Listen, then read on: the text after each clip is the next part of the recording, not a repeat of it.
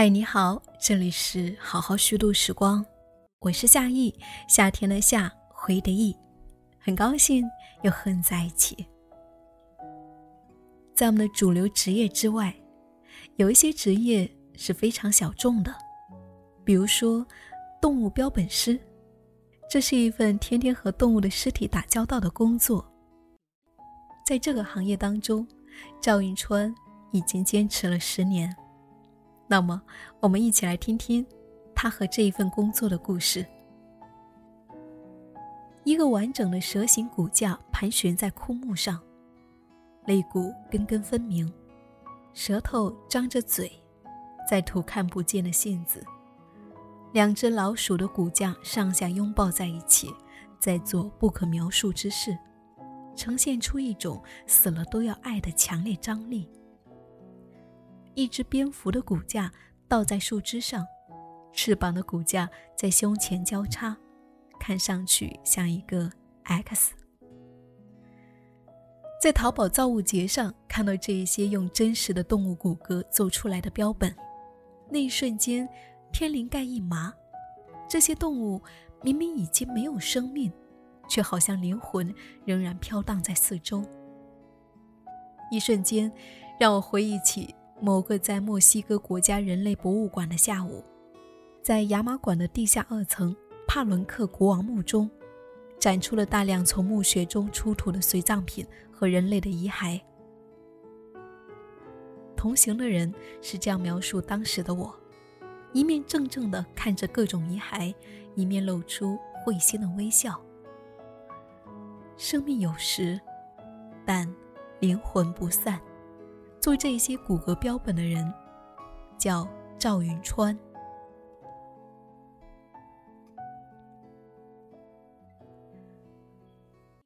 在重庆读大学的赵云川，学的是法律专业。原本毕业后或许会成为一名律师，没想到他在大学期间看到了一个叫《Dirty Job》的纪录片。片子里面介绍了各种人们意想不到的工作。其中有一个就是动物标本制作师。看完之后，赵云川萌发了想要自己做动物标本的念头。那时候大约是在二零一零年，能够接触到的信息很少。他先是买了一本野生动物标本的采集和制作来自学，发现书里面讲的非常宽泛，具体到骨骼标志制作这一块很笼统，没什么实操性。又在百度贴吧上寻找资料，当时全国大概有零星几个人有这方面的实操经验。他还专门去河南、上海见了网友，切磋了一下，但最终的结论是，还得靠自己干。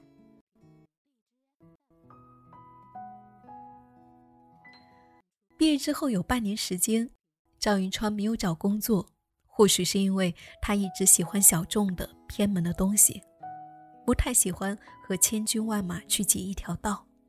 那期间，他回了一次四川老家泸州，和家里人一起翻修家里的老房子，捡到了一个甲鱼的头骨，被蚂蚁咬得非常干净。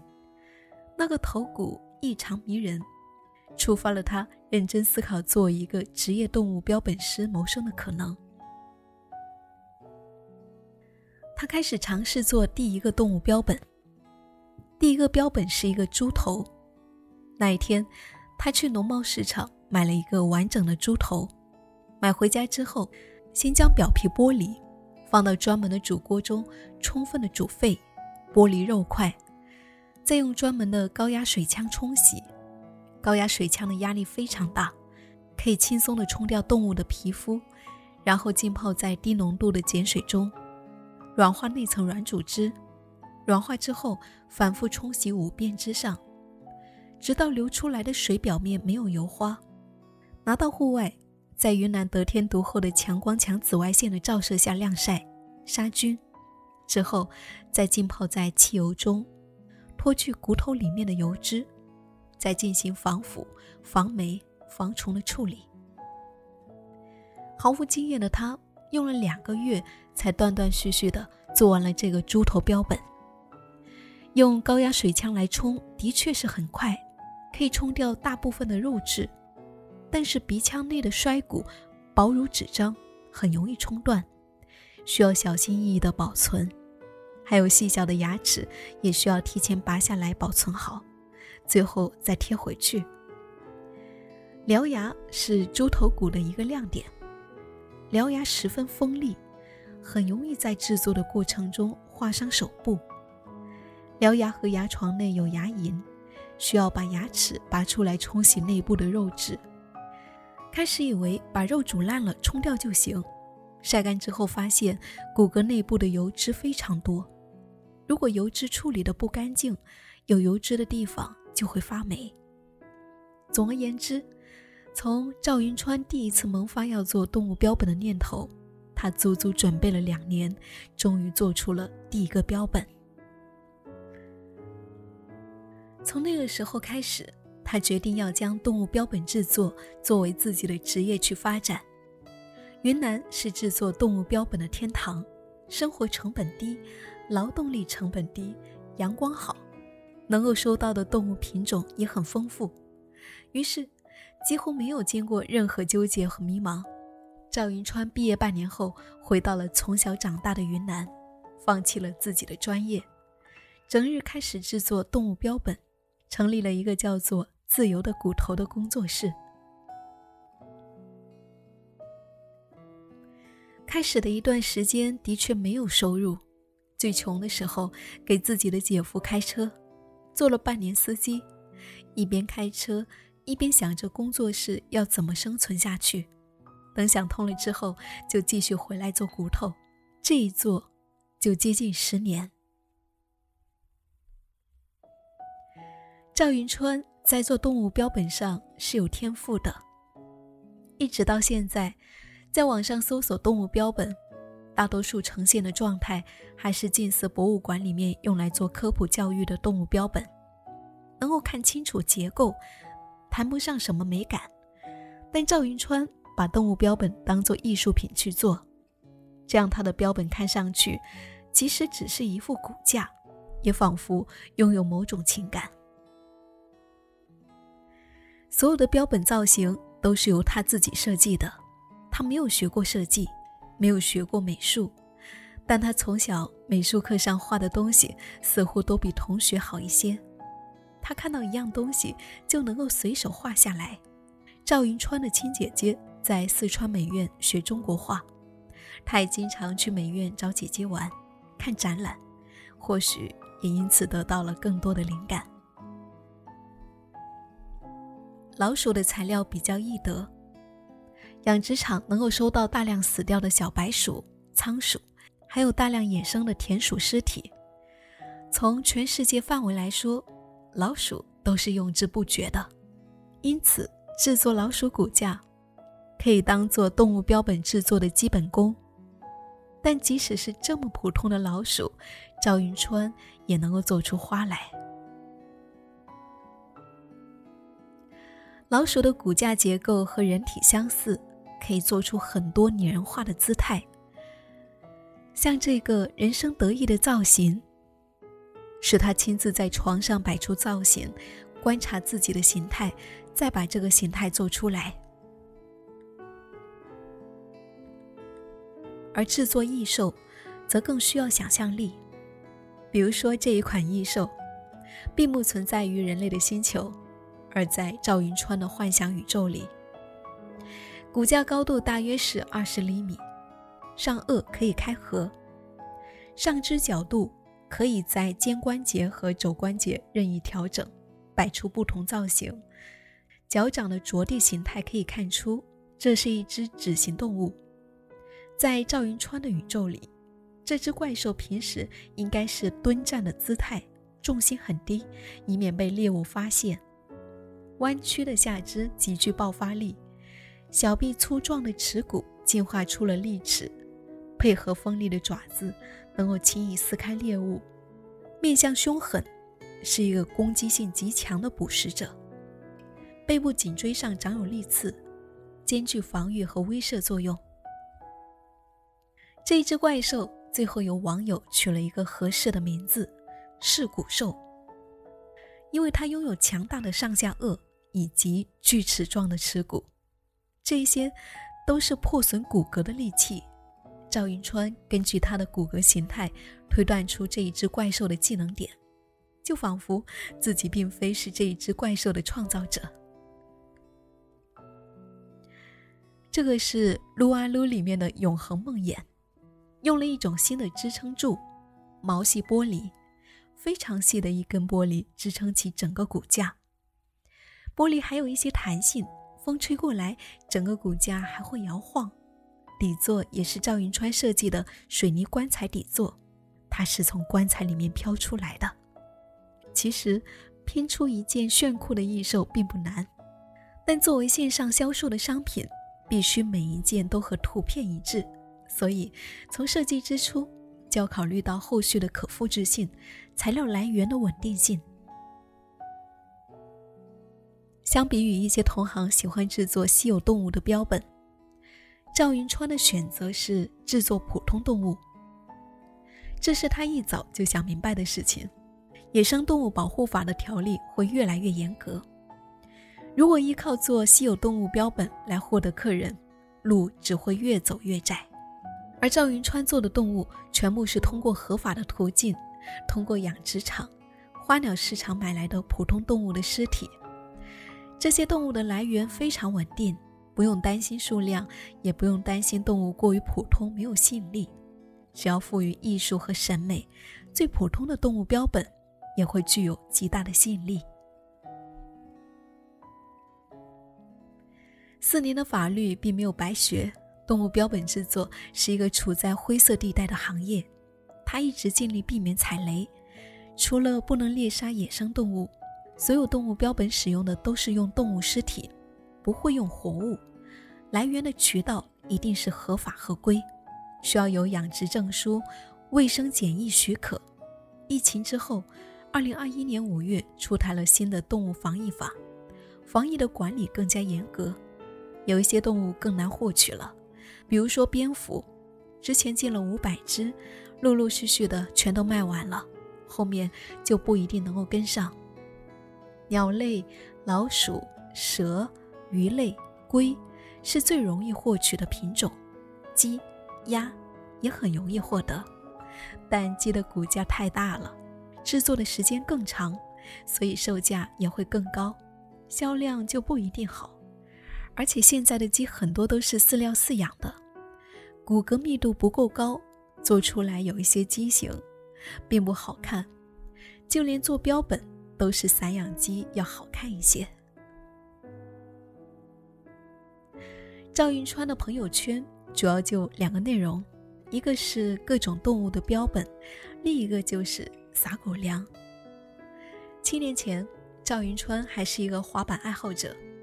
当时在一个滑板组织的聚会上，认识了现在的太太娇娇。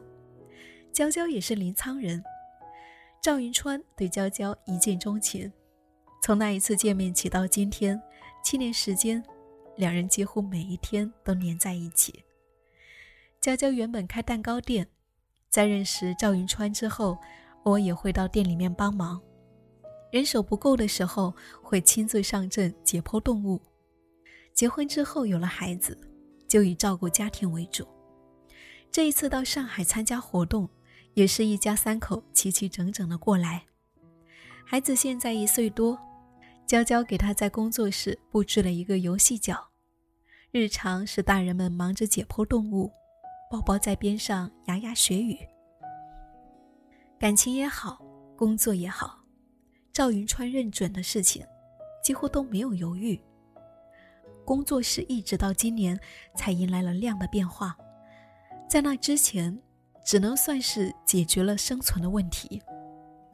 但赵云川很少和别人比较，他发自内心的觉得自己的生活非常幸福，爱人和家人都在身边，做自己喜欢的事情。闲暇的时候去野外钓鱼，钓上来的鱼做成腌酸菜煮油炸小白条。几乎不能更好了。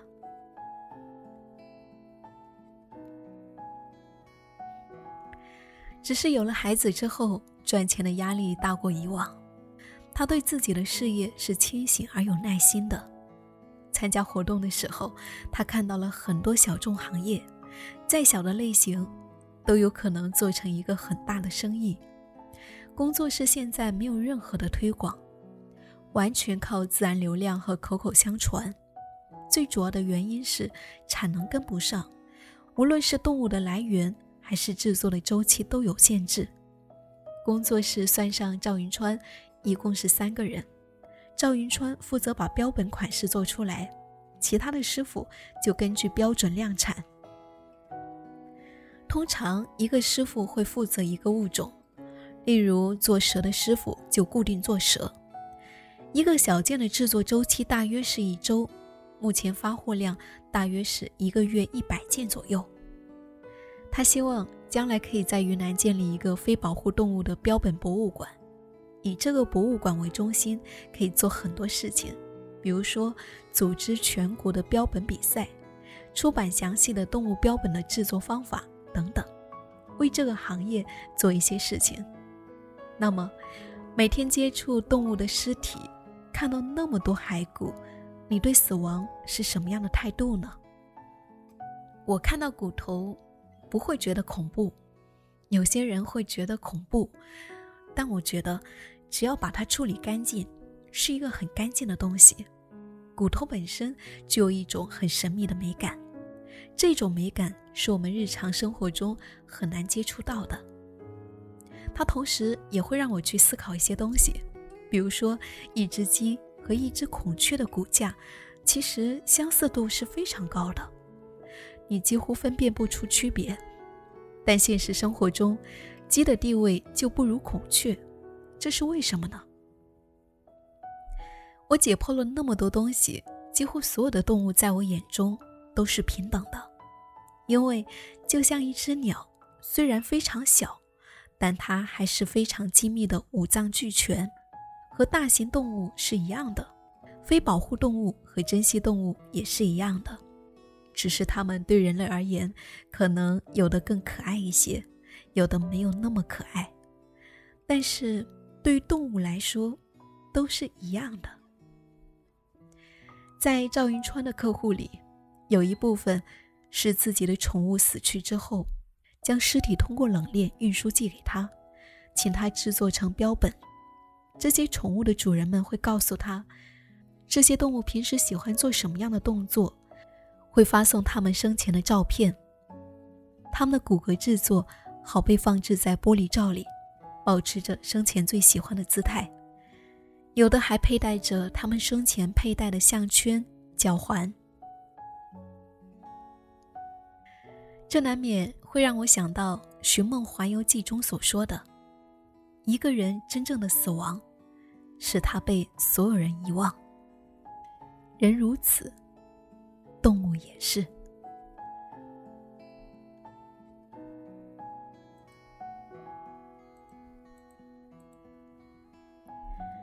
感谢的收听，这就是今天要跟你分享到的故事。我是夏意，夏天的夏，回忆的忆。谢谢我的声音依然有你相伴，我们下期再会。